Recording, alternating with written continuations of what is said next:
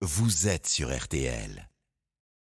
La parole donnée comme premier à Philippe Bouvard, c'est le dimanche matin sur RTL et nulle part ailleurs. Appréciation de notre monde, de son actualité, avec son lot de surprises. Hein. Bienvenue Philippe, bonjour. Salut mon cher Stéphane, bonjour vous tous. Eh bien, l'une des surprises de la semaine provient de chez Zemmour, où tangue très fort, bien que le navire de reconquête n'ait jamais été capable de prendre la mer.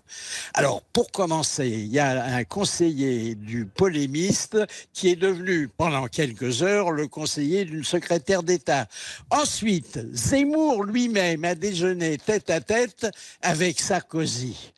Le principal dindon de la farce me paraît donc être euh, l'avocat Gilbert Collard qui avait divorcé, souvenez-vous, de l'avocate euh, Marine Le Pen parce qu'elle n'avait aucun avenir politique alors qu'elle a 11 fois plus de députés que précédemment et qui, lui, aujourd'hui, se retrouve président d'honneur d'un parti fantôme sans aucun député et dont le fondateur paraît se rapprocher de la Macronie.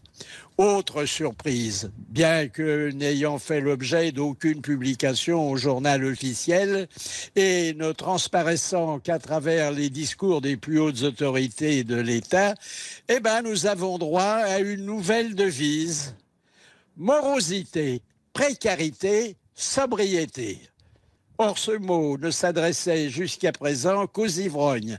Eh bien, aujourd'hui, il incite à la tempérance énergétique tout un peuple, hélas le nôtre, condamné de surcroît, faute de clim et faute de chauffage, à transpirer davantage l'été et à grelotter un peu plus l'hiver.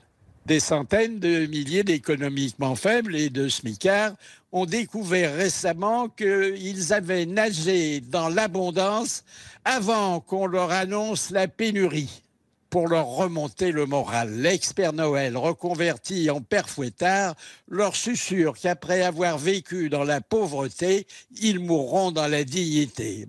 Le quoi qu'il en coûte n'a duré que deux ans le, économiser les centimes parce qu'ils vaudront bientôt des euros, menace d'avoir une existence encore plus longue que nous. Ah, du coup, la République en marche s'est rebaptisée Renaissance. Sauf que Macron II n'a rien à voir avec François Ier. Enfin, c'est mon ressenti, rien que mon ressenti, vous savez, mais je le partage. À dimanche prochain. Absolument, Philippe Bouvard, le dimanche matin sur RTL. On se dit au week-end prochain, Philippe, avec plaisir.